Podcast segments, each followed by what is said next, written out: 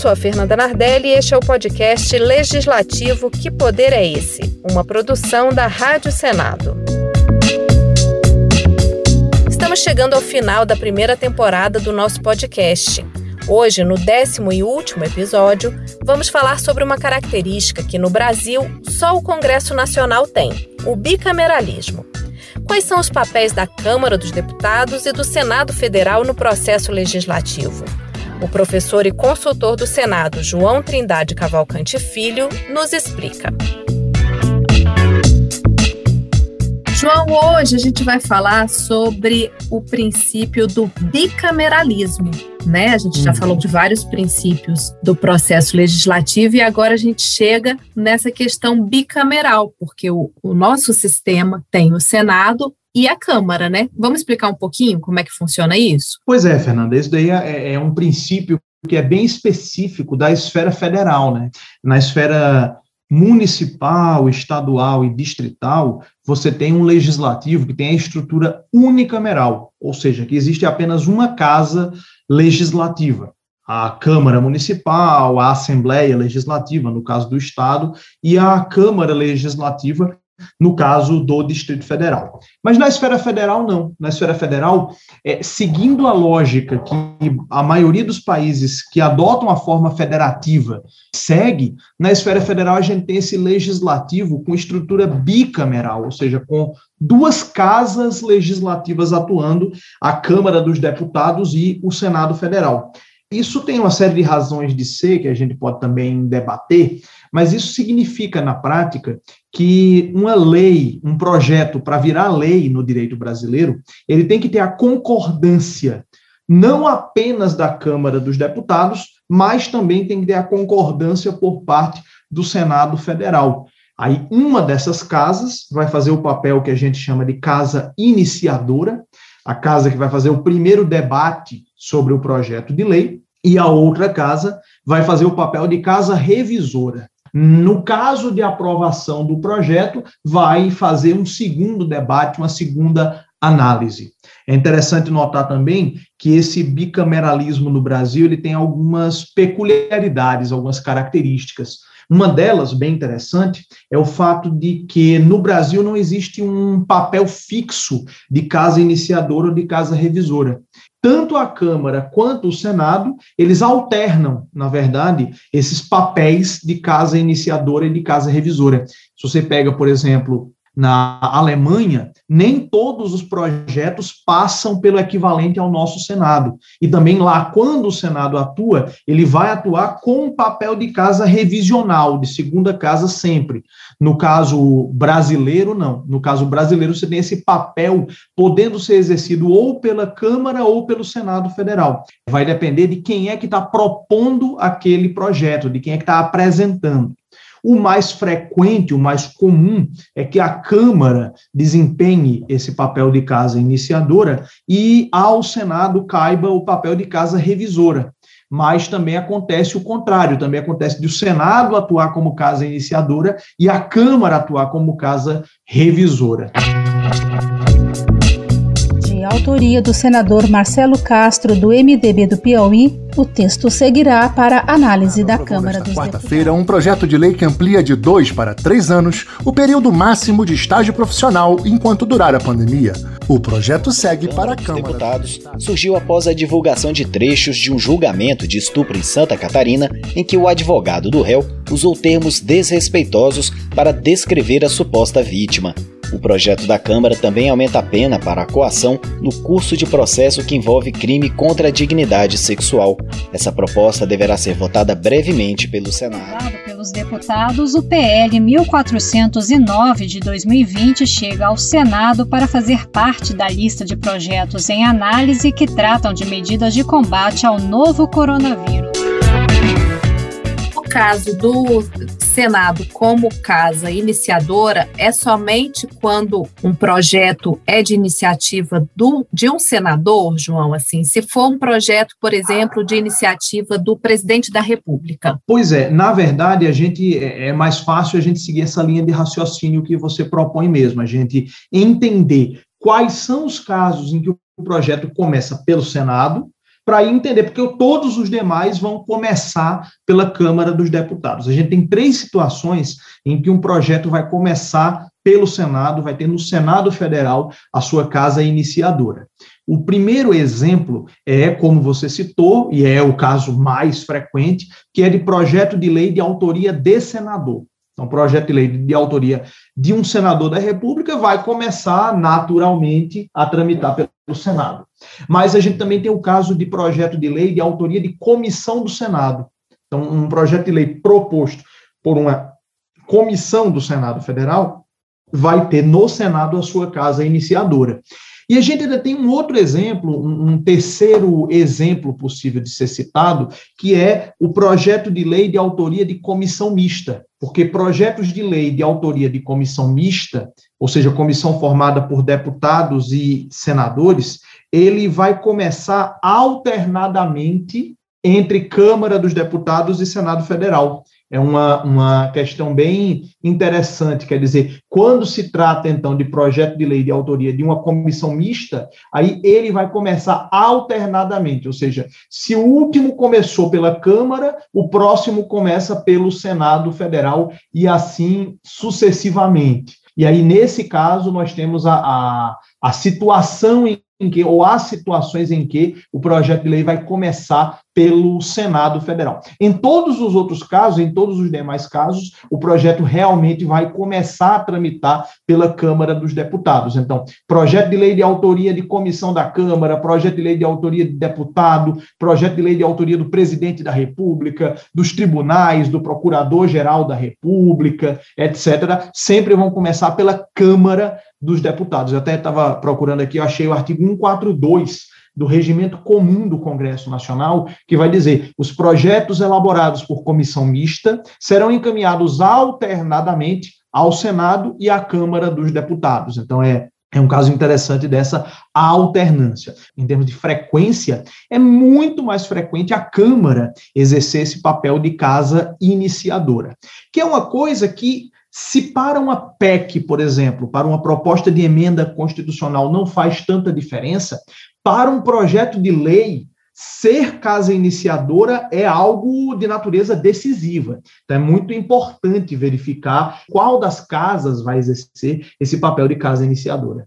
Como é que é esse caminho do projeto, né? A casa iniciadora tem essa importância, né?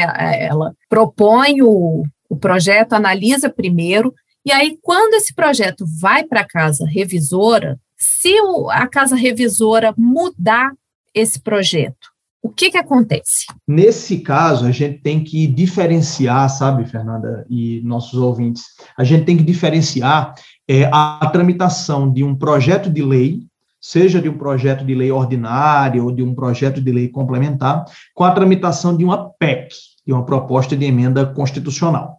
Porque o projeto de lei, ele segue a lógica do que a doutrina chama de bicameralismo mitigado. O que é uma coisa mitigada? É uma coisa relativizada, é uma coisa atenuada. Então, quer dizer, na tramitação de um projeto de lei, existe a necessidade de as duas casas concordarem com o projeto, porque se uma das duas casas disser não, se uma das duas casas rejeitar, o projeto é imediatamente arquivado, mas elas não precisam concordar na íntegra. Elas não precisam concordar, como eu brinco, com cada vírgula do projeto. Por quê? A gente tem aqui cinco cenários. Primeiro cenário: o projeto foi votado na casa iniciadora e foi rejeitado.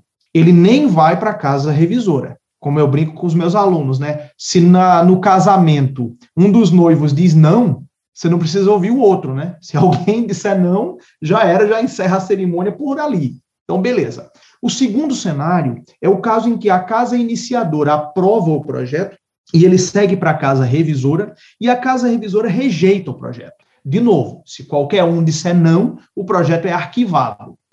No terceiro cenário, as duas casas aprovam o projeto na mesma versão.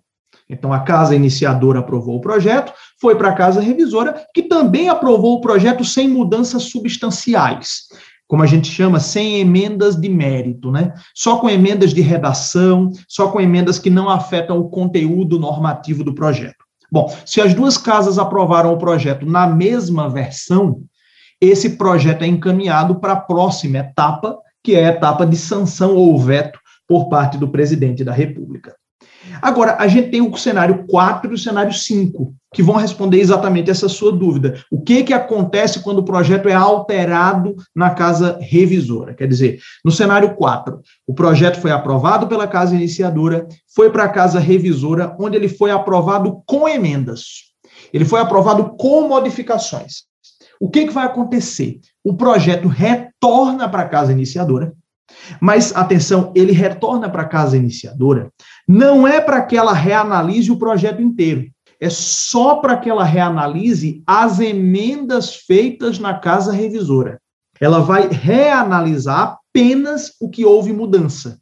Ela vai decidir dar a palavra final sobre as modificações que a casa revisora fez.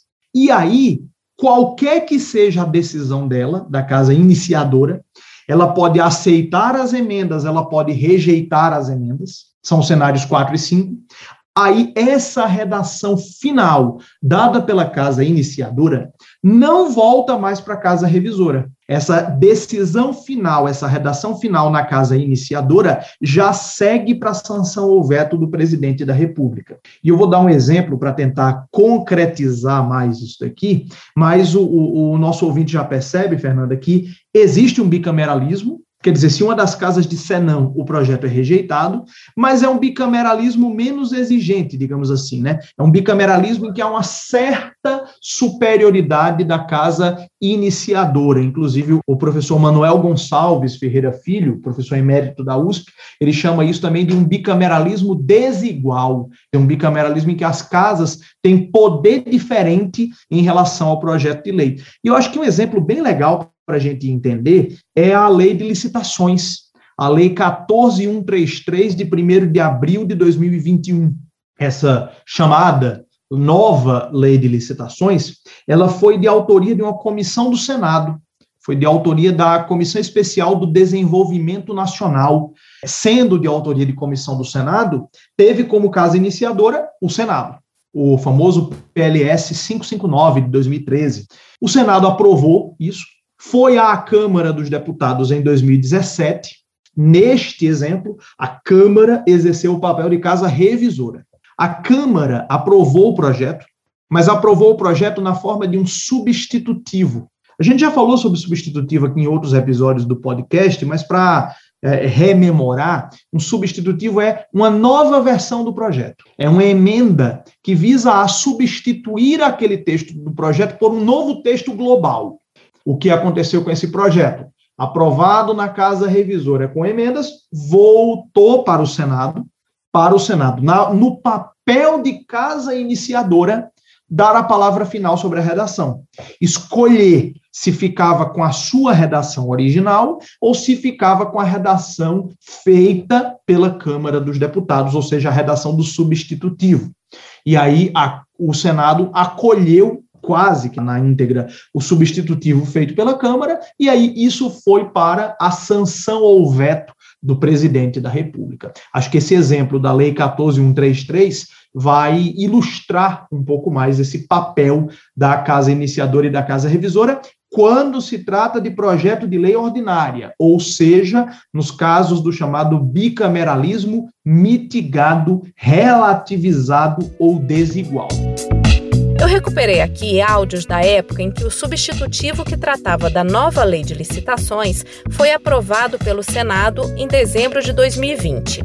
O relator do texto, senador Antônio Anastasia, comemorou a conclusão da tramitação da proposta que levou tantos anos para virar lei. Felizmente, chegamos ao final dessa longa novela com a aprovação dessa nova lei de licitações de contratos administrativos, muito mais moderna, mais dinâmica, mais desburocratizante, permitindo fórmulas alternativas para compras mais baratas, mas ao mesmo tempo mais eficientes e dando, de fato, possibilidades que o poder público no Brasil tenha ao mesmo tempo mais segurança jurídica e ofereça mais resultados à sociedade brasileira gente também vê uma situação, quando acompanha o dia a dia do Congresso, em que o projeto está tramitando e há uma certa pressa para que ele seja sancionado, E assim, às vezes o projeto vem da Câmara para o Senado, e aí o Senado sinaliza que quer mudar alguma coisa, e nas negociações, com acordos e tal, eles firmam um acordo de veto de algumas partes que o Senado não está concordando ali, para que o projeto seja logo enviado para sanção, e aí o presidente da República corrija, entre aspas, esse projeto de acordo com o que o Senado quer, justamente para que o projeto não volte para a Câmara e não demore mais a tramitação. Você que está no dia a dia, isso é uma prática comum no Congresso? É, é uma prática até, eu diria, Fernanda, mais comum do que a gente gostaria, sabe? Porque, assim, na teoria, isso não deixa de ser um certo, vamos chamar assim, de um desvio do que seria esperado em relação ao bicameralismo. Quer dizer, você cria duas casas legislativas, entre outras coisas, para que uma casa possa rever com mais calma, possa rever com mais atenção aquilo que foi feito pela casa iniciadora. Não é a única razão para a gente ter o bicameralismo, mas é uma das razões. Até o, o, eu vou pegar aqui emprestado do professor Paulo Mon, um exemplo que ele dá, citando inclusive George Washington, que quando da, do, dos debates acerca da, da Constituinte americana, ele chegou a dizer que você teria a elaboração, a, a adoção de uma casa revisora para ter como se fosse o pires em relação à xícara. Quer dizer, você deixa lá aquilo dali para aquilo esfriar um pouco, digamos assim, para ter uma lei mais refletida, ter uma legislação mais refletida. Então, assim, às vezes, a casa revisora, que mais frequentemente é o Senado, quer tirar algumas coisas do projeto. Diz: olha, eu concordo com esse projeto, mas eu queria fazer um, emendas supressivas. Eu queria rejeitar, por exemplo, o artigo 2, o artigo 8 e o artigo 19. E aí, se fizer essas emendas supressivas, isso precisa voltar para a casa iniciadora, que no nosso exemplo seria a Câmara dos Deputados. O que às vezes faz o projeto demorar mais, etc. Então aí surge isso que você falou, chamado acordo de veto, que é o quê? o Senado, ou quem exerça o papel de casa revisora, dizer: olha, eu vou aprovar esse projeto, mas eu vou aprovar, mas eu discordo dos artigos, vou chutar, segundo, oitavo e 14. Então, eu aprovo esse projeto com o compromisso de que o presidente da República vai vetar esses artigos. Ou seja, seria quase que um atalho dentro do processo legislativo, né? Em vez de aquilo voltar para a casa iniciadora com a emenda supressiva e depois ir para a sanção ou veto, você já leva direto para a sanção ou veto do presidente com um acordo político costurado de que vão ser vetados aqueles dispositivos com os quais a casa revisora não concordava. Por que, que a gente diz que isso não é o ideal, embora aconteça muito? Mas não é o ideal do ponto de vista do processo legislativo. Primeiro, porque não deixa de ser uma gambiarra, né? Quer dizer, não é, não é esse o papel. Se a casa revisora discorda de um, de um determinado trecho, faça uma emenda supressiva e volta aquilo para a casa iniciadora. Se a casa iniciadora tiver com muita pressa, tem mecanismos regimentais para deliberar rápido sobre isso. E também é um problema aqui, que é um problema, é, é, digamos assim, de confiança, né? Você leva aquilo com compromisso de veto. Tudo bem, mas e se o presidente da República quebrar o acordo? E se o presidente da República sancionar aquilo? O que, que você faz com aquilo? Como é que você faz? Como é que a, a, casa revisora vai dizer, não, mas eu aprovei, mas era uma aprovação com ressalvas. Não existe isso no processo legislativo. A gente viu isso acontecer, Fernanda, inclusive, com um chamado pacote anticrime. Veio o pacote anticrime de, de, de autoria do Poder Executivo e, portanto, tendo como casa iniciadora a Câmara, a Câmara colocou algumas coisas ali dentro do pacote anticrime com as quais uma boa parte do Senado não concordava. E aí entrou em jogo essa história do acordo de veto. Disse, ah, não, mas não se preocupem que esses pontos aqui que a Câmara inseriu, o presidente da República se compromete a vetar podem aprovar que o presidente vai vetar o artigo 3C, o artigo tal, tal, tal, tal, tal. O que, que aconteceu? O presidente não vetou nada. nada desses pontos que haviam sido objeto de acordo. Sancionou, virou lei, E aí, como é que fica a casa revisora? Fica a ver navios. Então, assim, isso é uma coisa que na prática acontece com bastante frequência, mas do ponto de vista da qualidade deliberativa, do papel da casa revisora, definitivamente não é o ideal, não é o recomendável, digamos assim. A gente está falando até agora dos projetos de lei, né? Os projetos de lei ordinária. Eu sempre fico fazendo essa reflexão com a comparando com o dia a dia, né?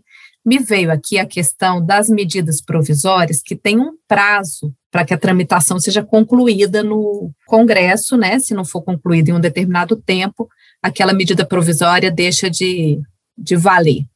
E aí a gente vê muito os senadores reclamando que as medidas provisórias chegam ao Senado já com esse prazo praticamente esgotado e que aí o Senado estaria fazendo um papel de um mero carimbador de um texto sem discutir, com profundidade e tal. Então, eu queria que a gente falasse um pouquinho sobre essas diferenças, né? Você falou do que o, o projeto de lei ordinário tem um, uma lógica ali das casas revisoras. Como é que funciona nesse caso ou em outros casos também? Pois é, Fernanda. Nesse caso das medidas provisórias, realmente a gente tem um problema concreto, porque nelas o Senado exerce um papel, aí sim, um papel fixo, papel de casa revisora sempre porque como ela é de autoria do presidente da República, a própria Constituição vai prever que ela começa a tramitar pelo, pela Câmara dos Deputados.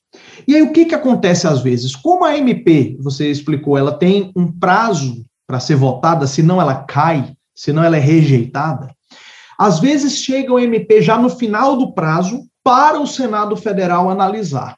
E aí o Senado fica numa encruzilhada, porque se ele alterar a MP, se ele fizer qualquer modificação, qualquer emenda, ela vai ter que voltar para a Câmara dos Deputados. E nessa volta à Câmara, não vai dar tempo de votar aquelas modificações do Senado.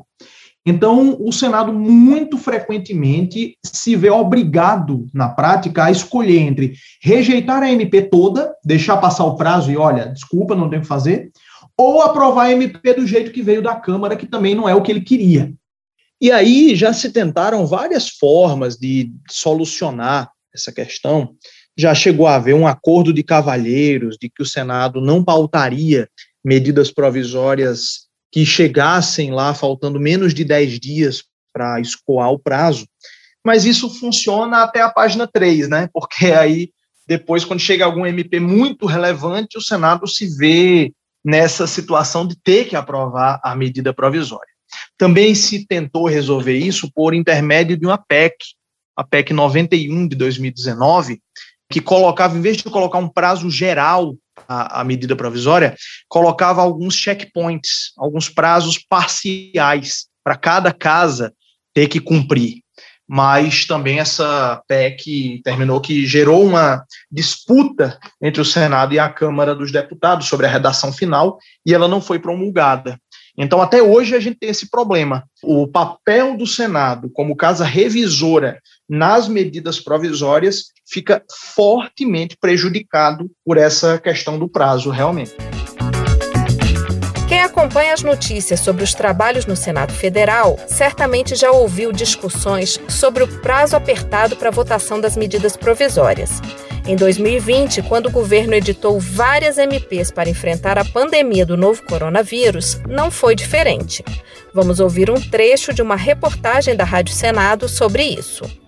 Senadores reclamam que as diversas medidas provisórias apresentadas pelo governo durante a pandemia estão chegando para análise dos senadores com prazo apertado. Se a Câmara levou, por exemplo, 118 dias para votar a proposta, resta ao Senado apenas dois para fazer a sua votação.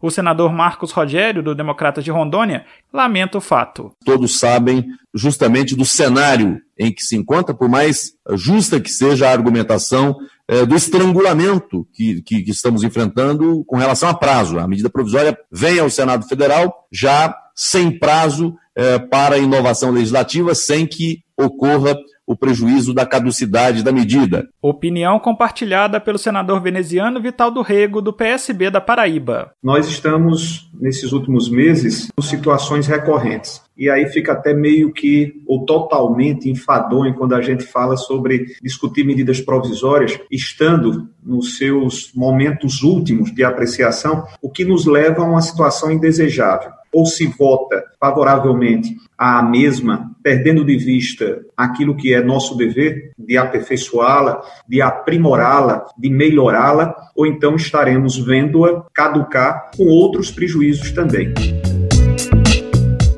alguma, algum outro tipo de proposição legislativa que tenha um, uma tramitação diferente? Nós temos o caso das PECs, né, o caso das propostas de emenda à Constituição, que seguem um bicameralismo um pouco diferente, o que a gente chama de bicameralismo puro. Na verdade, PEC e projeto de decreto legislativo, né, que são aprovados por ambas as casas, e aí, na PEC, a gente tem realmente um bicameralismo mais exigente, em que as duas casas têm que concordar na íntegra sobre o texto aprovado. Quando se trata de uma PEC, não há superioridade da casa iniciadora.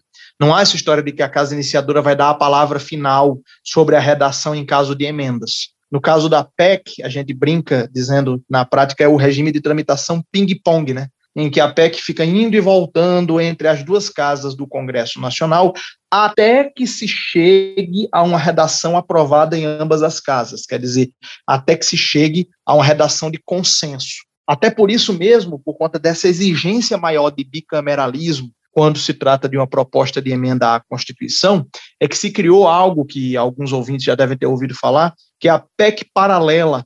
É um regime de você fazer quebrar a PEC em dois pedaços. Quando há concordância sobre um pedaço da PEC e discordância acerca de outro aspecto dela, você quebra aquela PEC em duas partes, aprova aquela parte que as duas casas concordam, e aquilo em que há discordância volta para outra casa para ficar no ping-pong.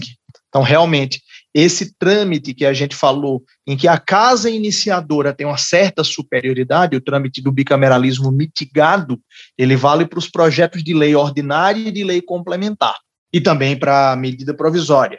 Mas quando se trata de PEC, aí não, aí se tem essa dinâmica diferenciada, esse regime de tramitação ping-pong, esse regime do bicameralismo puro. Na prática, quando acontece esse ping-pong, se esse ping-pong não tiver fim, aí a proposta simplesmente não é aprovada, continua passando e de repente fica parada em uma das casas sem tramitar? Isso, exatamente. Ela fica tramitando até que se chegue numa, numa redação de consenso, sabe?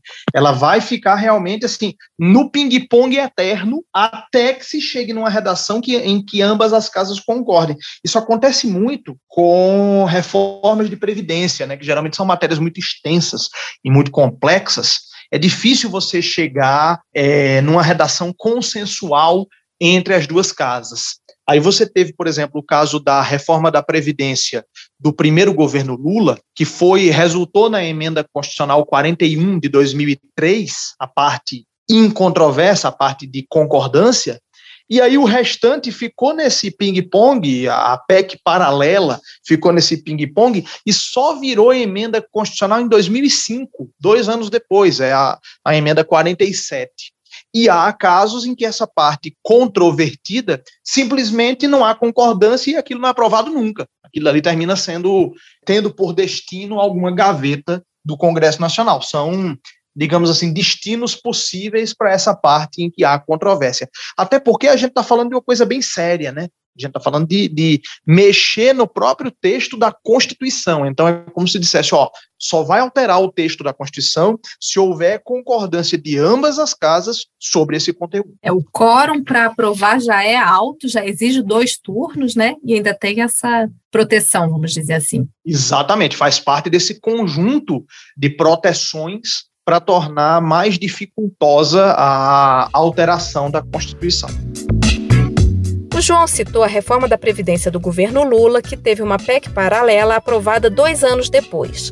Essa solução de aprovar uma parte da proposta e deixar questões polêmicas para um texto paralelo também foi usada na reforma previdenciária do governo Bolsonaro, em 2019. Só que nesse caso, a PEC paralela foi aprovada no Senado, mas ainda não foi votada pela Câmara dos Deputados. Eu resgatei uma reportagem da época em que a proposta da reforma da Previdência nem tinha chegado ao Senado, mas os senadores já discutiam a ideia de fazer uma PEC paralela para incluir pontos que ainda não eram consenso, como a mudança das regras para estados e municípios.